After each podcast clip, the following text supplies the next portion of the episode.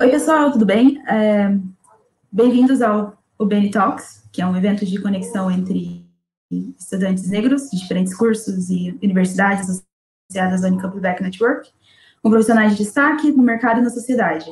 O objetivo é promover um espaço de conversa e discussões voltadas para inspirar, motivar os estudantes a buscarem objetivos ambiciosos, construindo um ambiente conectado e capaz de contribuir para a formação de grandes protagonistas. Eu sou a Mari, sou, vou formar esse ano em Engenharia Mecânica na Poli, eu sou diretora de formação aqui do BN e eu tô com o Eric, que vai se apresentar daqui a pouco, o Cassol e o, o Paulo Rufino. Eric, palavra com você. Boa tarde a todos, pessoal. Meu nome é Eric Nascimento. Sou estudante de engenharia de produção aqui na Unicamp. É um prazer estar com esse grande palestrante, com meus colegas. Sou também atual diretor de parcerias aqui da UBN. E vamos para cima que esse evento tá show, galera. Passa a palavra palavra para o Cassol.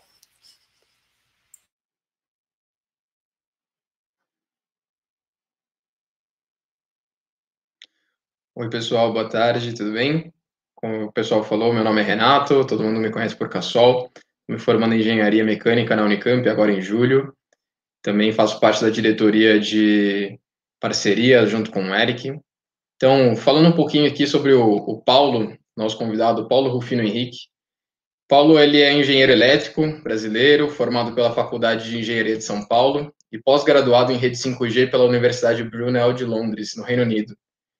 Hoje ele estuda a futura rede 6G numa universidade na Dinamarca e trabalha em uma startup em Paris, que é uma empresa de tecnologia para TV digital, onde ele é o head de delivery e operações. O Paulo vive na Europa há mais de 10 anos, possui mais de 20 anos de, experiência na área de telecomunicações em multinacionais no Brasil e na Europa. Supervisionou o lançamento do primeiro canal de TV Ultra HD na Inglaterra, o BT Sport Channel, e essa semana ele lançou como coautor seu primeiro livro sobre a tecnologia 6G e a, o caminho que nós trilharemos até 2030 para colocá-la em ação. Além disso, o Paulo também foi curador de filmes durante um período da vida dele. Então, Paulo, seja muito bem-vindo e, por favor, conte-nos um pouquinho mais sobre quem é o Paulo e o que, que você fez para chegar até aqui. Boa tarde a todos aí no Brasil. Estou muito feliz de estar aqui com a Unicamp Black Networks, com todos vocês, esses a nova geração de estudantes negros do Brasil e que estão vão fazer, já estão fazendo essa grande diferença no nosso país, trazendo a diversidade e ampliando os horizontes uh, sociais, né? Sendo um exemplo para os demais estudantes em todo o país que estão na busca de dias melhores. Então, muito obrigado, estou muito feliz de estar aqui, falando diretamente de Paris e, como brasileiro, poder compartilhar durante esse pequeno momento aqui de estarmos juntos a, a minha trilha, o que aconteceu, como eu é, trilhei o meu caminho profissional e acadêmico para hoje estar aqui trabalhando na Europa, né, e estar envolvido com altas tecnologias e pensando no futuro e no presente da nossa sociedade como engenheiro elétrico que sou. Né? Então, muito obrigado. É, e falando um pouco aqui, iniciando a minha, a minha fala, nessa pequena introdução, né? É, eu é, gostaria de dizer que fazem este ano 10 anos que eu me encontro aqui na Europa. Eu uh, me formei, como aí o Cassol, Renato informou, me formei em engenharia elétrica em São Paulo, trilhei minha carreira profissional, o início da minha carreira profissional fazendo estágio em São Paulo, né? Uh, até que uh, a oportunidade, através da minha persistência e dos meus estudos constantes, surgiram quando eu uh, comecei a trabalhar dentro da empresa British Telecom no Brasil, e depois de trabalhar cinco anos como na área de operações né, de redes corporativas, surgiu uma grande oportunidade para que eu fosse transferido para a sede da British Telecom em Londres, para gerenciar uma equipe de engenheiros lá. Então, aí que começa a minha trilha em 2010, quando eu saio do Brasil e sou transferido para lá. Então, acho que a conversa de hoje vai ser um pouco sobre isso. E hoje, atualmente, eu trabalho na Speed, do, na Speed, que é uma empresa francesa de 10 anos de experiência em tecnologias para TV digital, que provém recomendação de tecnologias para TV digital. E, ao mesmo tempo, estou aí preparando, uh, estou na minha caminhada uh, estudantil, fazendo, porque uh, o estudo a gente nunca para, é uma continuidade da nossa vida, né? É, fazendo o meu doutorado na Universidade de Aarhus, na Dinamarca, né, uma grande universidade, onde eu estou sob supervisão do grande professor Randy Prasad, que o professor Randy Prasad hoje é o segundo maior cientista da Dinamarca e está entre os top 400 do mundo, e a gente está lançando, estou lançando o meu primeiro livro, como o Renato falou, como coautor, que é ah, o primeiro livro, um dos primeiros livros de, da tecnologia 6G, que vai ser lançado em 2030 e que nós vamos conversar mais a respeito disso. Então, estou muito feliz de estar aqui com vocês e abrir para perguntas e respostas para que eu possa compartilhar um pouco da minha caminhada e poder ajudar também aqueles que estão interessados em continuar, né, galgar e vocês que são jovens aqui da U, UBN e que estão aí nas melhores universidades do país, estão aí levando também o exemplo para os jovens negros e de todas as minorias do Brasil e que estão em busca de uma vida melhor e de estudar, porque o estudo é o grande caminho do sucesso. Obrigado.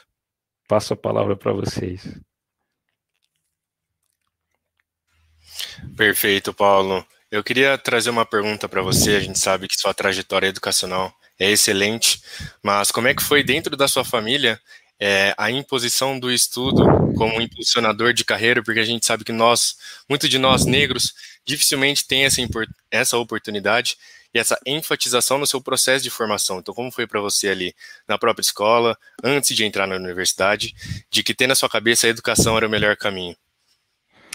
Muito bom, Eric. Muito obrigado por essa pergunta. É, realmente, né, a gente, sendo negro, né, principalmente no Brasil, é um grande desafio para todos nós, porque ainda falta um, um, um grande caminho a percorrermos enquanto comunidade, sociedade, como sociedade no Brasil como um todo, para que o negro também possa participar da riqueza do país, tanto a riqueza social, econômica, né, e, e, e, ajudar o país a se desenvolver, porque o sucesso do negro no Brasil é o sucesso do Brasil, né, já que somos 50% da população brasileira. Eu tive uma sorte de nascer dentro de uma família que me incentivou desde a infância a estudar. Os meus avós e os meus pais, né, sempre desde pequeno, me incentivaram e falaram para mim: olha, Paulo, o caminho do sucesso que vai te dar a liberdade, vai possibilitar você a experimentar outras coisas que os nossos ancestrais não puderam experimentar, é o estudo. O estudo é a maior riqueza, é o maior capital né, é, é, humano que você pode alcançar, mais que qualquer riqueza física. Né, porque é a única coisa que ninguém pode te roubar e é o capital intelectual, capital do conhecimento, né? O conhecimento associado com a ética. Então é isso. Eu cresci desde pequeno, os meus pais, os meus avós me incentivando nos estudos. E dentro de casa, então, sempre eu fui cercado de muitos livros.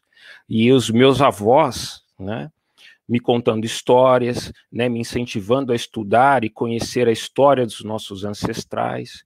E os meus pais também complementando a isso, me incentivando nos meus estudos, porque eles uh, foram, uh, uh, me deram a oportunidade de estudar, né, e sempre me orientando, e que continuam me orientando até os dias de hoje, no meu caminho a seguir sempre para frente. Então, nascendo dentro dessa família, eu tive a oportunidade de poder explorar este caminho né, uh, de desenvolvimento pessoal. Lembrando que também, como homem negro, né, aqui é, cresci também ouvindo dentro da família né, dos meus pais né, a questão da competição, que o homem negro e a mulher negra, porque tenho irmãs negras, e aqui estamos com a Mariana representando as mulheres, também a importância disso, né, Mariana, é que é, nós temos que sempre ser dez vezes mais e melhores uh, que qualquer outros membros da sociedade. Devido ao preconceito racial, ao racismo, nós temos que estar sempre superando cada vez mais. É, isso é uma coisa que é cansativa e traz um estresse muito grande para nós durante o nosso período de vida né?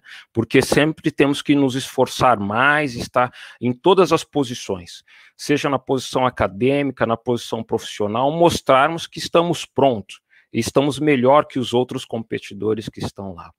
Mas é um caminho difícil, mas que nós superamos e aprendemos ao partir da vida, né, da experiência da vida, a levar isso com uma leveza maior.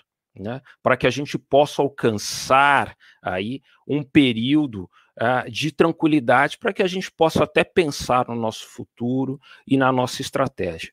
Então, é, é, isso, essa experiência foi importante para mim.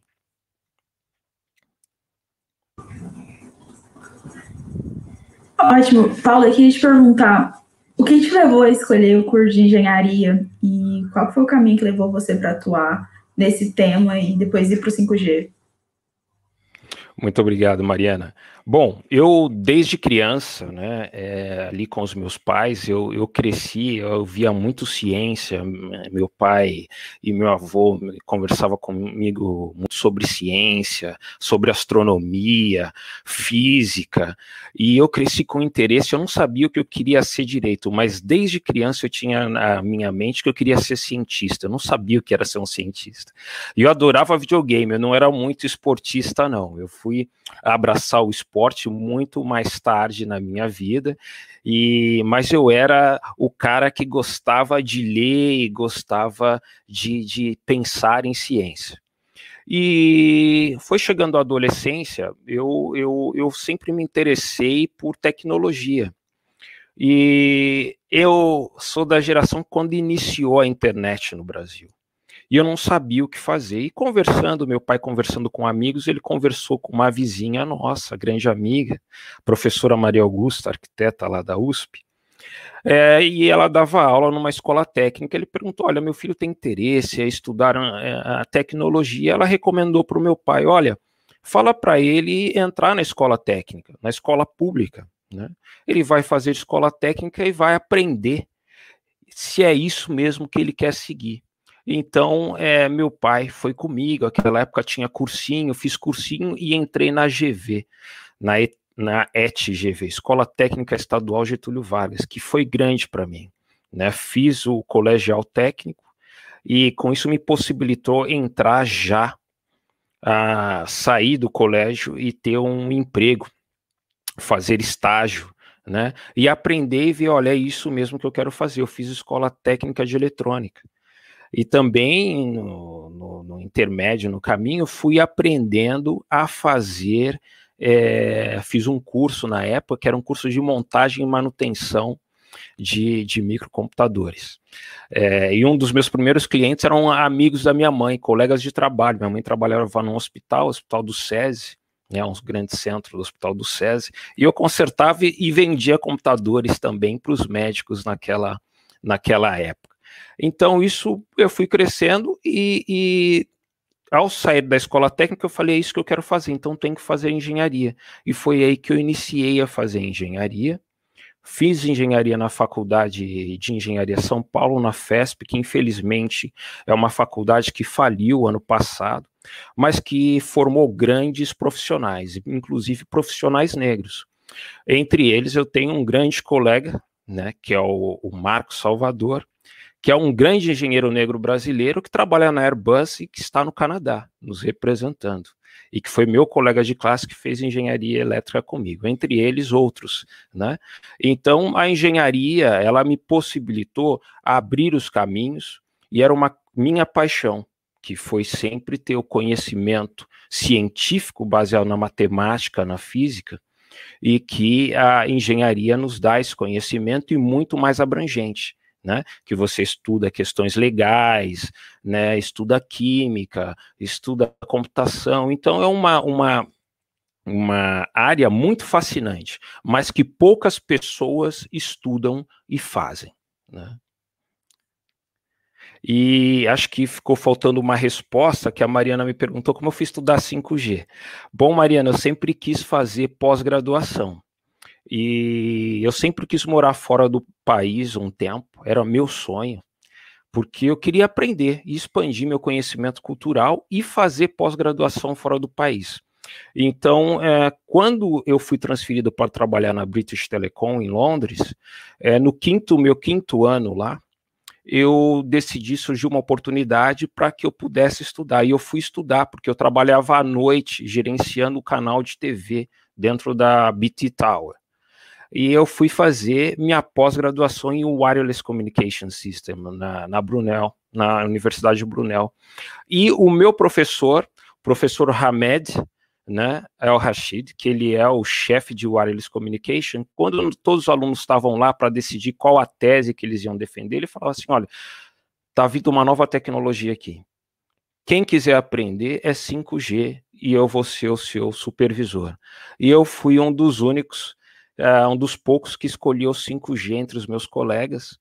E fui muito feliz, porque me abriu portas para, inclusive, fazer uma apresentação em 2018 Fiz em Portugal, mas em 2018 ser convidado para apresentar no primeiro Fórum Mundial, lá no Vale do Silício, uh, uh, um tema, um painel industrial apresentando a tecnologia de 5G na área de mídia e broadcasting. Né? Então foi muito interessante. É isso. Passo para vocês. Perfeito, Paulo. É, Hoje a gente tem dentro do BN muitas pessoas que ainda estão na graduação, estão perto de se formar.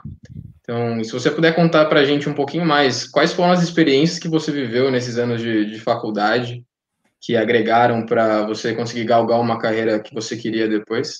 Acho que seria bastante interessante. Como aproveitar melhor esses anos de faculdade?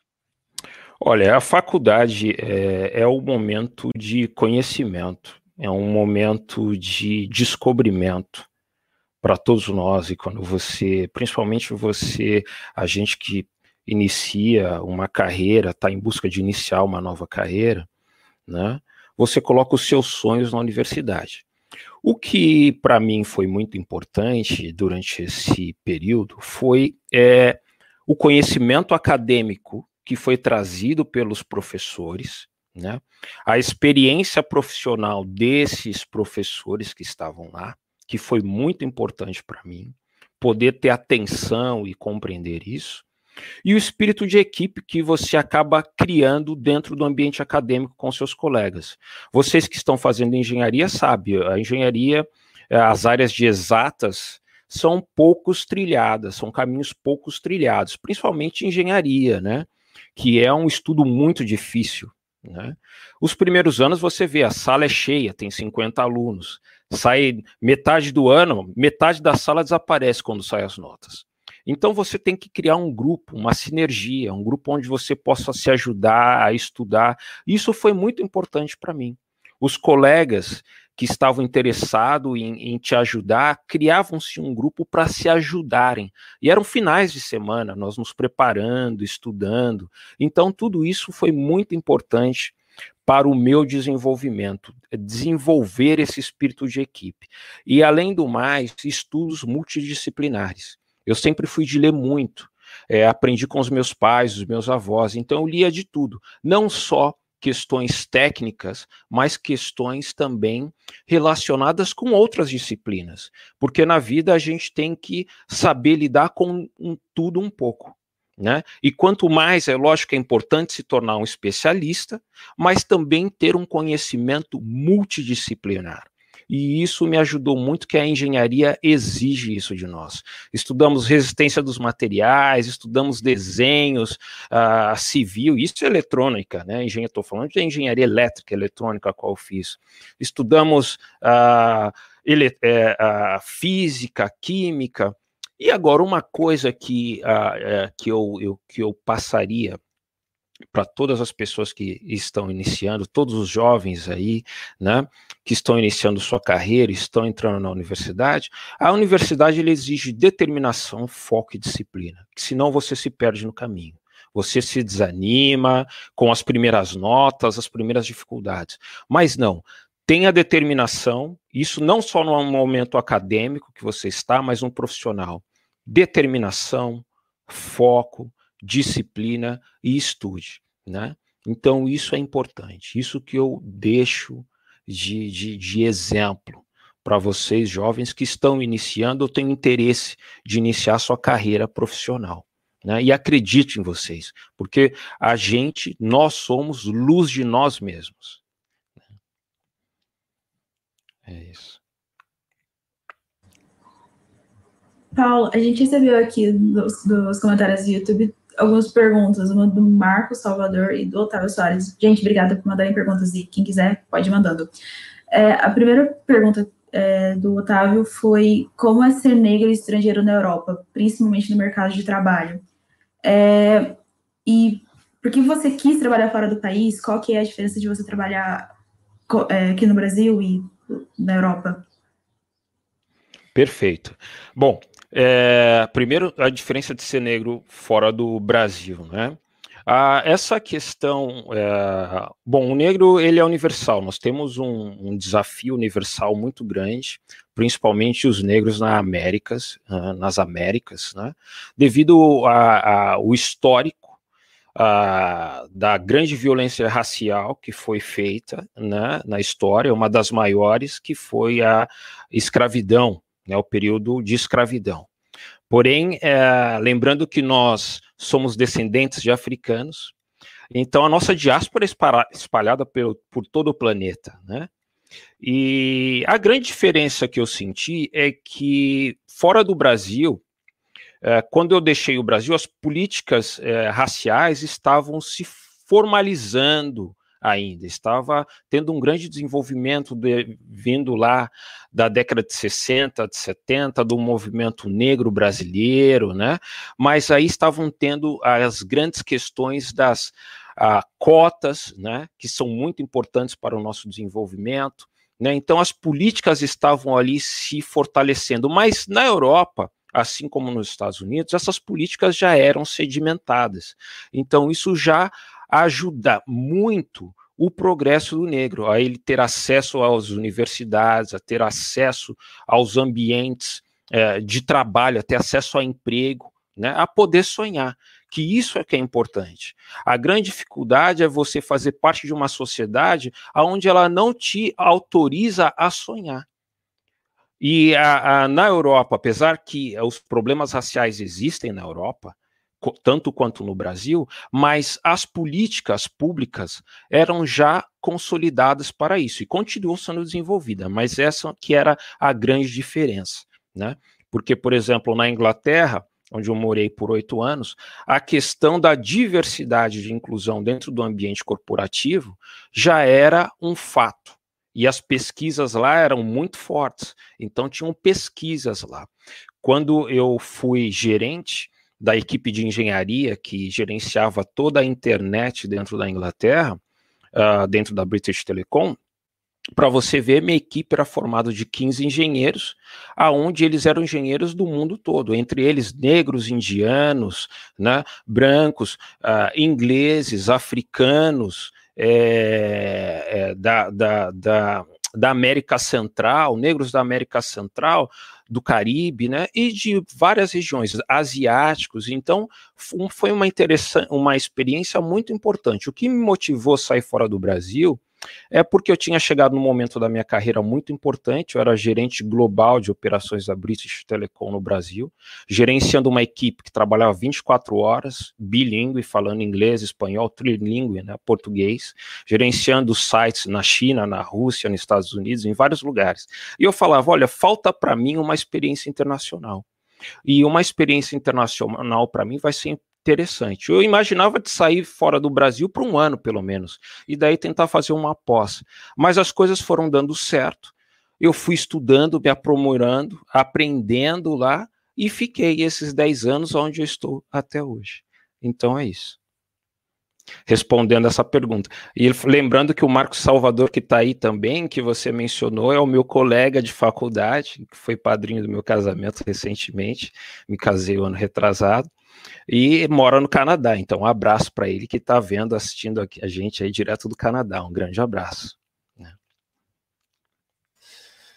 Perfeito, Paulo. Queria encaixar uma pergunta aqui que a gente recebeu no chat do nosso amigo Vinícius e entender um pouquinho também sobre você, sobre os desafios que você teve ao longo do processo de ir para fora do país, de estudar em um outro país, às vezes ter contato com uma língua que você não tinha tanta experiência, uma universidade que você não conhecia nada, pessoas novas. Qual, qual foi o seu maior desafio com relação a isso também? Muito bom. Matheus, eu tive grandes mentores no trabalho é, que me lembravam, antes de eu sair do Brasil, tinha um mentor uh, que foi o meu chefe, dois chefes meus, um o Fábio Rufino, Xavier Rufino, e outro Hélio Melo.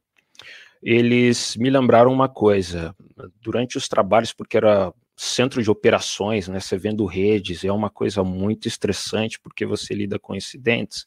A primeira coisa que eles me ensinaram e me lembravam é, é para a gente ter uma certa frieza né, para que a gente não se deixar levar pelo medo e ansiedade né, no, no campo profissional. E então isso me preparou muito. Agora o desafio é claro, eu falava já inglês, né? Mas quando eu cheguei lá, eu vi que o meu inglês tinha que ser mais aprimorado. Então foi uma aprimoração muito importante. Eu aprendi inglês sozinho. Eu aprendi inglês, fiz aula de inglês, tive que fazer testes depois, até tenho, tive que pegar, é, ter aulas particulares para tirar certificação IELTS para poder ir para lá para fora, né? Mas antes disso, o meu inglês que eu aprendi, eu tive que aprender na raça. Então, pegava música, livros, e eu ia estudando. Fiz escola, sim, meu pai pagou escola para mim quando ele pôde, mas para aprimorar, eu tive que estudar e eu ia estudando eu mesmo, tinha que forçar, eu tinha que aprender que eu sabia que inglês era fundamental para minha sobrevivência profissional, tanto no Brasil quanto fora do mundo, porque é a língua universal onde quer que a gente vai, mesmo estando aqui na França. Né?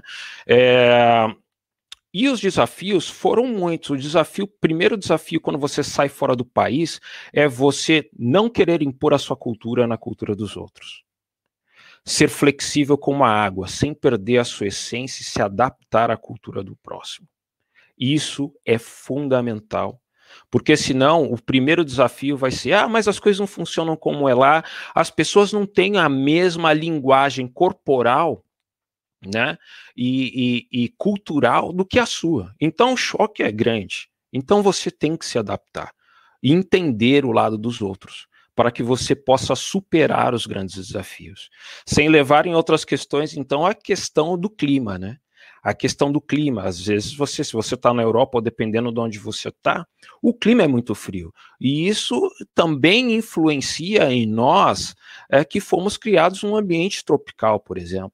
Né? Você enfrentar no frio e não tem essa do é frio e você tem que sair de casa, você tem que estudar, você tem que trabalhar. Então, todas essas questões, poder estar preparado para abraçar a cultura dos outros, né? Sem pré-julgamento ser como a água, mas sem perder a sua essência também.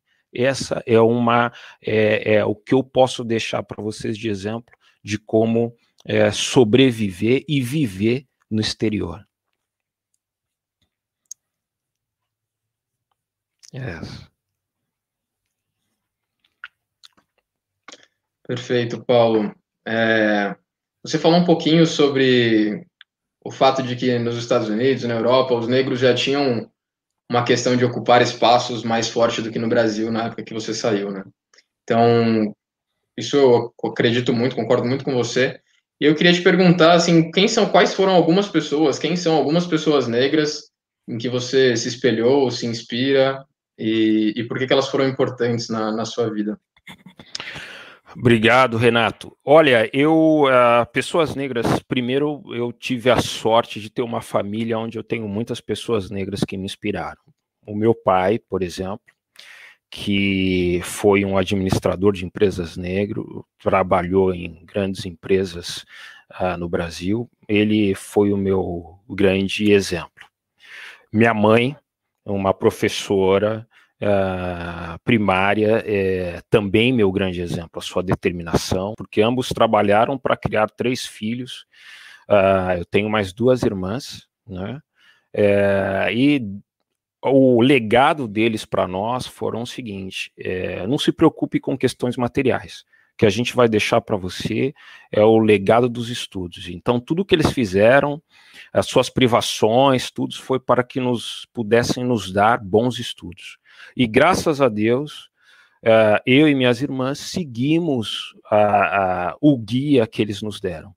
E os nossos avós, apesar de serem muito humildes, né, sempre tiveram visões e também nos incentivavam desde criança a estudar, a serem uh, pessoas de bem e de ética e de lutar. Então, a luta dos meus avós também refletiram isso para mim. Eles passaram a história dos nossos ancestrais, como dizia Marcus Garvey, né? Um povo, o grande líder negro uh, jamaicano, né? Um povo que não conhece sua história é como uma árvore sem raiz. E a gente tem que conhecer a nossa história. E isso foi muito importante para mim. Agora, em os outros campos, para aqueles que não tiveram um exemplo da família, né? Eu tive outros exemplos negros também. Por exemplo, eu, eu tive a oportunidade de trabalhar muitos anos com o professor Celso Prudente, um grande antropólogo negro brasileiro que trabalha pela causa do negro brasileiro. A doutora Eunice Prudente, a primeira advogada, a professora do Largo São Francisco, da USP, de Direito. Então, ela também se tornou um grande exemplo para mim. O meu primo, José Eduardo, que também é contemporâneo da professora uh, uh, Eunice Prudente, que ele também foi um dos primeiros alunos né, dessa nova leva histórica da USP no Largo São Francisco, foi um grande exemplo para mim. E internacionalmente, hoje, eu tive muitos. Uh, Obama, né, um grande exemplo que eu tive a oportunidade de ver pessoalmente em Nova York em 2008, quando eu fiz um mochilão para lá, ele estava prestando, estava aí na, na, no final das eleições, tive oportunidade de vê-lo, ele vê-lo pessoalmente no Harlem, Obama é um grande, Kofi Annan, que eu também tive oportunidade de ver pessoalmente na ONU, quando ele era o secretário-geral da ONU, né? Então, existem muitos, além de figuras históricas, né, que fazem parte da história do nosso Brasil, né, é, que são várias, né, e que eu, que eu, que eu sigo e, e, e estudo eles. Então, é, é, um exemplo. Acho que quando a gente não, não, não tem aquele exemplo dentro da família, há muitos que a gente deve olhar aí e que estão hoje também muitos jovens que estão despontando que também me inspiram, né? E em vários campos, como eu disse, também em vários campos, como também não só no campo profissional, mas como na música, na, na, na, na ciência, né? Uh, eu tive muitos exemplos. Ótimo, Paulo. É, o Marcos mandou também uma outra pergunta, é, bem interessante. Ele falou assim: no meu tempo de universidade, éramos pouquíssimos negros na sala de aula. Na verdade, da minha também.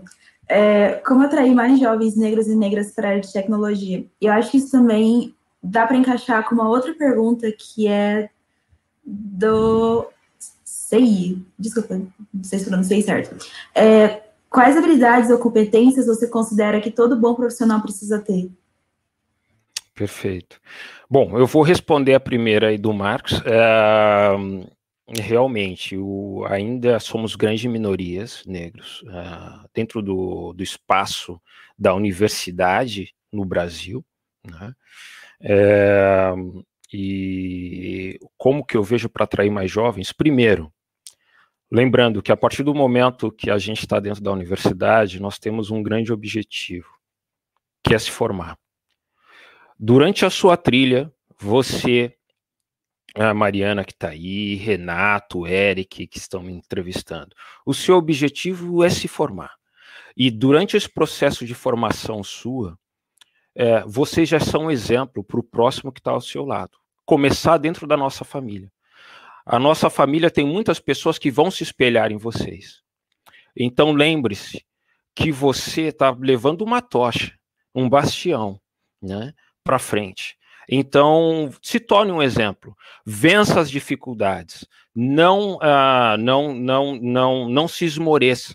Né? No primeiro desafio, na primeira batalha que você enfrente. E tenha determinação. E outra, estratégia. Né? Porque a gente tem que trabalhar duro, mas tem que trabalhar com estratégia para saber da onde você quer chegar. Você está aqui hoje, mas para onde você vai? E trabalhe essas estratégias. Dessa forma, você cria um sonho e você inspira muitas pessoas ao seu, ao seu lado. E outras são iniciativas, como a Unicamp Black Network, que vocês são cofundadores aqui, jovens. Isso é um grande exemplo que vocês estão trazendo, porque vocês facilitam, eu sei disso, conversei com vocês antes, vocês facilitam uh, auxiliar outros jovens negros a galgar um espaço profissional, né, dentro, uh, arrumando o seu primeiro emprego, conquistando o seu primeiro emprego, né, muitas vezes, o que é difícil, preparando eles a aprender a se apresentar a como a, a, a se comportar durante uma entrevista, né? A como a ter uma ideia como é o ambiente é, profissional, porque dentro da academia a gente tem a parte teórica, mas é durante o trabalho que a gente vai colocar, nós vamos colocar em xeque-mate aquilo que a gente aprendeu e aprender a como se relacionar, a arte de se relacionar com as pessoas, enfrentando os desafios, enfrentando o preconceito racial, o racismo, a desigualdade de gênero, né? Todas essas questões e aprendendo a superar isso como que você vai superar usando a sua inteligência, a sua integridade. E teve uma pergunta do Sai que, que era sobre é, quais os atributos, né? Acho que ele perguntou, né? Quais eram as competências que se considera que todo bom profissional precisa ter. Na minha opinião, é ser visionário, ter visão, né? Ter ambição, porque a ambição também ela é positiva porque se você não tem ambição, não se amar, não saber os que você tem potencial, e principalmente o jovem negro precisa saber que ele tem potencial, que ele é um ser humano é, como um outro, cheio de potenciais, que ele não precisa ser simplesmente um jogador de futebol ou um músico, ele pode ser muito mais que isso, e que o estudo é uma coisa que ele pode conquistar, é importante. Então, estudar é importante, né? É, estudar multidisciplinas é importante. É, é, e ter determinação. Então, eu considero isso também: determinação, foco e disciplina e ética na vida. Isso é fundamental, essas quatro pilares para todos os profissionais. Eu acho que isso é importante. Né? E estratégia também, jovens, estratégia. Espero que tenha respondido um pouco sobre essas duas questões. Deu super certo, Paulo. Obrigadão. A gente tem uma perguntinha aqui do Gustavo Souza de como o conhecimento sobre as suas raízes negras te ajudou a ser mais resiliente durante a sua trajetória, né? Ainda mais por ser um negro que atuou e atua ainda na Europa. Como saber a sua própria história, saber que você estava fora do seu local de origem, te ajudou durante toda a sua trajetória? Olha, a, no, na abertura do meu livro, junto com o meu professor, que é que nós vamos falar mais tarde, uh, nós decidimos colocar uma, uma, um acknowledgement baseado na cineasta negra Ava, que ela fala que nós, negros, quando estamos em busca dos nossos sonhos, nós somos os sonhos dos nossos ancestrais.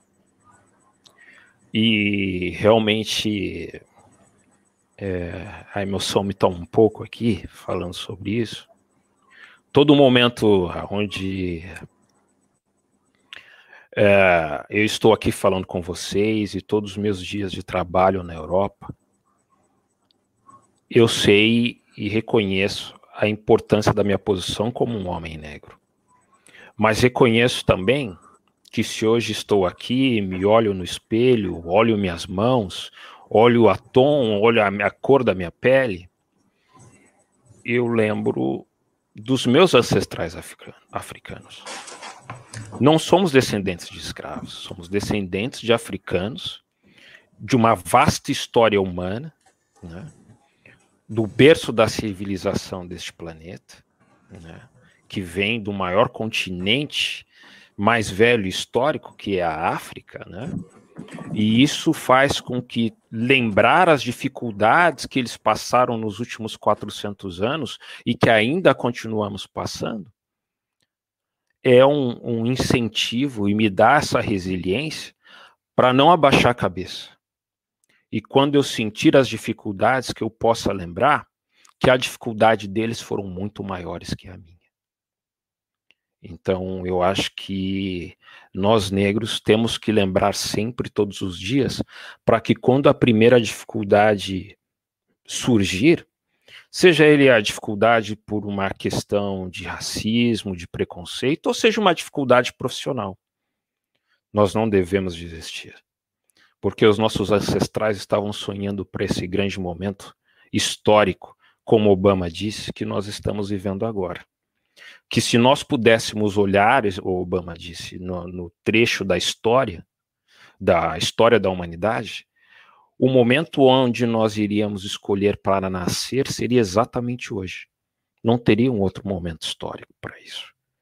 Então, essa importância de nós continuarmos e perseverarmos na nossa luta e seguindo, como dizia o grande poeta também é, brasileiro, Vinícius de Moraes, seguir a vida com alegria né? A vida não é de brincadeira, mas seguir ela também com alegria. É isso. Paulo, o perfil Economia para Todos citou aqui a importância né, do, do network para os objetivos profissionais de, de qualquer pessoa. Ele pergunta, na sua visão, quais são os caminhos que nós podemos tomar para que os negros brasileiros tenham mais solidariedade racial? Ah, essa é uma grande, é uma grande pergunta. Quem que fez essa pergunta aqui? Economia, ah, economia para todos. Esse amigo nosso, esse irmão nosso que fez essa pergunta. Bom, primeira coisa, o, o, o a gente precisa conhecer, crescer como sociedade negra, né, como parte de uma sociedade toda, mas não só os negros, mas principalmente nós que temos que estar cada vez mais unidos, né? A aprendermos a amarmos a nós mesmos e amarmos a, a, aos nossos próximos. E termos indulgência para com os outros negros, principalmente quando eles erram. Porque hoje, no ambiente é, do capital, do mundo capitalista, a competição ela é muito exaltada. Né? O imediatismo ele é muito exaltado. Né? E a questão ética muitas vezes é deixada por terra. E isso é importante de lembrarmos. E eu quero salientar a importância de vocês, Unicamp Black Network, uh, de trazer esse amor, mostrar o amor através do voluntarismo de vocês. Né? Que vocês são voluntários nisso, estão de parabéns, trazendo é, e trabalhando voluntariamente para ajudar os outros jovens negros a crescerem né, socialmente, é, de que a gente tem que saber a unir, a dar as mãos.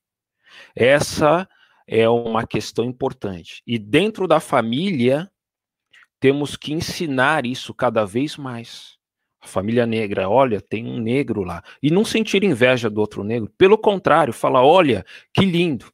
Quando alguém ver a Mariana, né, é, que ela é uma estudante da USP, está lá na engenharia, as outras meninas negras ou as outras jovens é, que não têm possibilidade, ou que querem estar com elas, não negras também, mas vê ela como uma mulher, vê ela batalhando lá, vão falar: olha, é assim que eu quero estar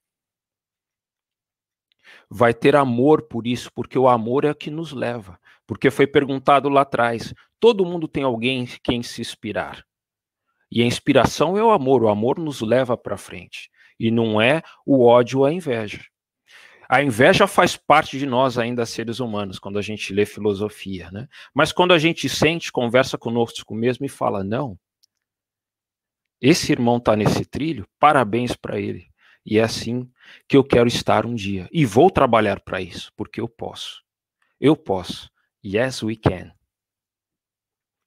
É isso. Paulo, muito obrigado pelo discurso. Sua história serve como inspiração para todos nós aqui. Eu acredito também é, que a gente tem como papel fundamental aqui tentar quebrar um estigma muito forte, que é também uma pergunta, eu quero saber sua opinião sobre. Nós negros e a sociedade também nos ensina também que o nosso lugar é muitas vezes, se a gente quisesse uma pessoa de sucesso, uma, muitas vezes ser cantor, ser praticante de um esporte famoso, ser um artista, mas dificilmente nos incentivam à educação. Então eu queria saber de você como fazer para quebrar esse estigma, esse, esse estigma do negro na sociedade atual? Que tipo de atividades práticas a gente pode partir? Como a gente vai atingir aquele negro da periferia que não teve uma família assim como a sua, assim como a minha, que fomentou a educação desde pequeno? Sim, é, isso é muito importante porque a, a, ainda a comunidade negra, uma grande maioria, né, uh, não se descobriu ainda, não se descobriu o seu potencial e estão extremamente influenciados pela questão do racismo né, que existe fortemente na nossa sociedade.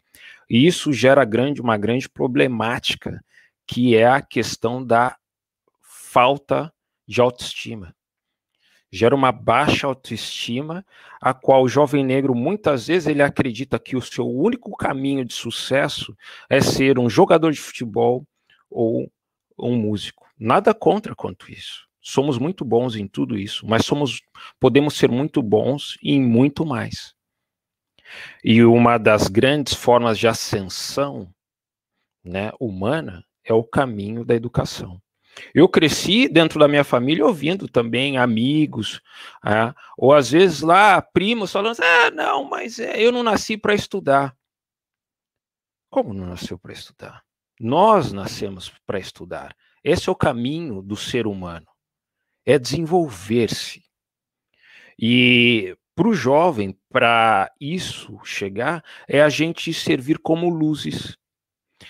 É, exemplos de união, como a vocês estão fazendo aqui, a Unicamp Black Network está fazendo, é um exemplo já que está ajudando milhares de jovens. Utilizar as, te a tecnologia, como as redes sociais, hoje estamos atingindo milhares de pessoas, isso vai ser gravado. Outras pessoas vão ler, vão ouvir, vão ver e assistir a qualquer hora on demand. Isso que nós estamos discutindo está sendo levado aí vai tocar o coração das outras pessoas. E você, Eric, você, Renato, né, que estão aqui, jovens negros do Brasil, as pessoas vão olhar para você e vão aprender com vocês. Vocês serão luzes. Então, aonde vocês forem, levem, eu estudo. E o seu sucesso vai ajudar a milhares de outros jovens a se inspirarem em vocês. E eles vão entender: ele pode, eu também posso, eu vou. Momento de despertar, awakening. Ok? É isso. Ótimo. Paulo, eu queria te fazer uma pergunta. É, nesse contexto de negro, mercado de trabalho, qual é a sua abordagem para falar sobre a nossa luta no ambiente de trabalho? Como você age? Com, com, é, quais suas conexões? Você fala com outros grupos também de minorias, então mulheres, LGBTs, PCD. É, qual, qual a sua opinião sobre isso e a sua forma de agir? Sim, eu acho que o que a gente vive hoje, todas as minorias discriminadas, né, seja no Brasil ou no mundo, cada vez mais elas têm que, têm que se unir, né?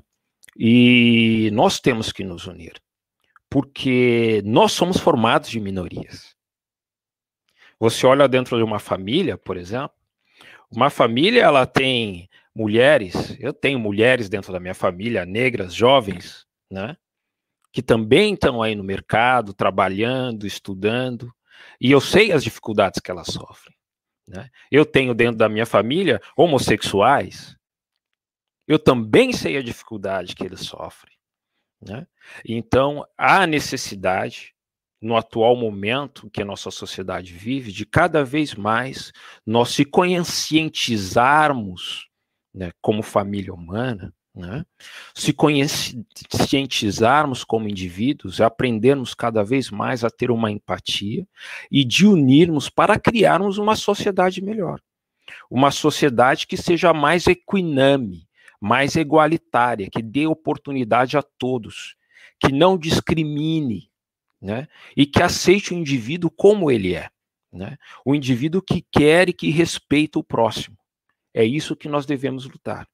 E isso lutamos a partir da autoanálise de nós mesmos, da nossa própria transformação e de cada da aprimoração de nós mesmos. Né? Mesmo como profissional ou como estudante, a aprimoração ela é constante, ela nunca para. Né? Então temos que continuar a fazer isto, né? E a unirmos e a buscar o diálogo. Só o diálogo que constrói pontos né? e une as pessoas. Né? É, é somente isso que eu vejo. O diálogo é importante, o respeito é importante. Né? E tentarmos ter um pouco mais de empatia sobre o próximo para entender. E quando o outro vem, nós somos ajudados por alguém, que a gente também lembre a dar oportunidade e ajudar as outras pessoas. A retribuir, ajudar a sociedade a construir. É isso. Legal, Paulo. A gente vai chegando ao final, então, começando as últimas perguntas. Aqui nos comentários, o pessoal tem perguntado um pouquinho sobre como você enxerga o 5G mudando não só a realidade do mundo, mas também a realidade do Brasil. E você comentou, né, que essa semana você teve a confirmação e agora vai fazer o lançamento do seu primeiro livro como coautor, já falando sobre a rede 6G e seus estudos que, que você está desenvolvendo no doutorado. Então, se você puder contar um pouquinho para a gente de como o seu trabalho hoje influencia a sociedade de, de hoje e do amanhã, seremos muito gratos. Sim, claro, Renato. Bom, o 5G é uma tecnologia que ela vem ah, revolucionando o mundo, né? ela vem para revolucionar o mundo. É, a cada 10 anos, a comunidade científica ela estuda e prepara a arquitetura de uma nova rede celular. Né? Isso começou ocorrendo desde a primeira da rede 2G. Né, que nós tivemos lá SMS, que ela começou com SMS, depois entrou 3G, que foi uma grande mudança de paradigmas para o mundo, porque ela possibilitou a internet entrar em movimento. Isto é, que você pode, podia ter internet em qualquer lugar do mundo. E Finalmente veio o 4G, que ele possibilitou aí uma outra mudança, uma revolução, que é a revolução da TV digital. Né, que possibilitou a gente assistir TV on demand. Hoje você vai no Netflix ou qualquer plataforma, assiste TV, né, você baixa um filme, assiste ou até o streaming, né, live, você produz conteúdos até e ela ajuda também a rede celular, né? Ela ajuda a questão do desenvolvimento humano e dos direitos humanos, porque é através dela que o movimento Black Lives Matter ficou muito forte, com a questão do George Floyd. Se não tivesse alguém com o celular na mão e filmando aquela violência, assim como as outras que ocorreram no Brasil também, é, talvez ficaria as coisas mais demoradas para se tomar a dimensão. E hoje está se discutindo o 5G, ele está aí, começa a ser implementado o rollout em todo lugar, ela é a quinta geração de rede móvel celular, que vai fazer com que a gente acesse é, a internet, uma série de aplicações em alta velocidade. E ela está trazendo uma grande inovação, que é a indústria 4.0. A indústria 4.0 é o, a nova geração, como vocês sabem, temos engenheiros aqui, né, que estão se preparando, engenheiros mecânicos aqui, que é a robotização da indústria em geral, em todos os setores. Então, por exemplo, aqui na Europa está se preparando a rede, a, a, a European Commission está se preparando para fazer automatização de veículos. Mas isso vai trazer um desafio para nós, a indústria 4.0 e principalmente para as minorias, porque automatização, o que significa muitos dos empregos hoje de hoje vão desaparecer. Então, a importância do jovem hoje ter acesso à educação e educação de qualidade, ele buscar é, é, se aprimorar, tanto no campo de vista acadêmico quanto profissional, né? Porque senão muitas das profissões que existem agora vão desaparecer no, dentro dos próximos 5, 10 anos. E o 6G, que eu estou fazendo o meu lançamento aqui com vocês hoje, né? é, meu pré-lançamento desse livro, a qual sou autor, coautor, 6G, The Road to the Future Wireless Technologies 2030, que vai ser lançada em 2030, já começou o estudo dela, ela vai estar preparada para ser uma rede mais inclusiva, que ela é baseada nos desenvolvimento sustentável definido pela ONU, né, que são 17 pilares, e que ela vai ser lançada em 2030, e que ela vai trazer uma combinação do mundo cibernético com o mundo físico, baseado hoje, que eu peço para todo mundo pesquisar, que é a Sociedade 5.0, uma nova ideia de sociedade que foi criada aí pelo governo japonês, pensando num mundo mais sustentável, num mundo onde se é, tenha atenção pelo bem-estar social das pessoas e não empregar a tecnologia simplesmente por integrar. Então eu peço, quem quiser assistir, assist, é, puder é, adquirir esse livro, uh, que eu sou coautor junto com meu professor, o professor Randy Prasad, né, que é esse grande cientista que é o meu supervisor, e que já estamos pensando então nessa nova tecnologia, que vai ter, por exemplo, é, é, a possibilidade da gente ter comunicação holográfica, assim como tem no Jornada nas Estrelas, né? Você via lá Luke Skywalker falando com holografia, é isso que o 5G vai possibilitar, uma das dos casos de uso que vai possibilitar. Então a gente tem que pensar no futuro e estamos pensando como essa tecnologia vai ser daqui 10 anos. Perfeito, Paulo. Nós agradecemos muito pelo Aqui você está apresentando o seu futuro livro com a gente, é um orgulho com certeza para a gente. Seu trabalho ele é muito relacionado ao futuro em si, mas agora, agora eu gostaria de saber um pouquinho sobre sua vida pessoal, de como você se imagina daqui a 10 anos, que vai ser exatamente após um ano de lançamento do seu livro, e qual é a definição de sucesso na sua visão. Muito obrigado. Eu quero agradecer então e falar aqui que o, o livro está disponível. O livro está saindo pela Rivers Publish. O livro está disponível aí na Amazon, né? Para quem quiser ver ou entrar no site da Rivers Publish também pode comprá-lo. E uh, eu me vejo daqui 10 anos uh, sendo um professor, né? Uh, continuar trabalhando no, no mundo. Uh, empresarial, executivo, né, trabalhando nessa área, mas também compartilhando o meu conhecimento.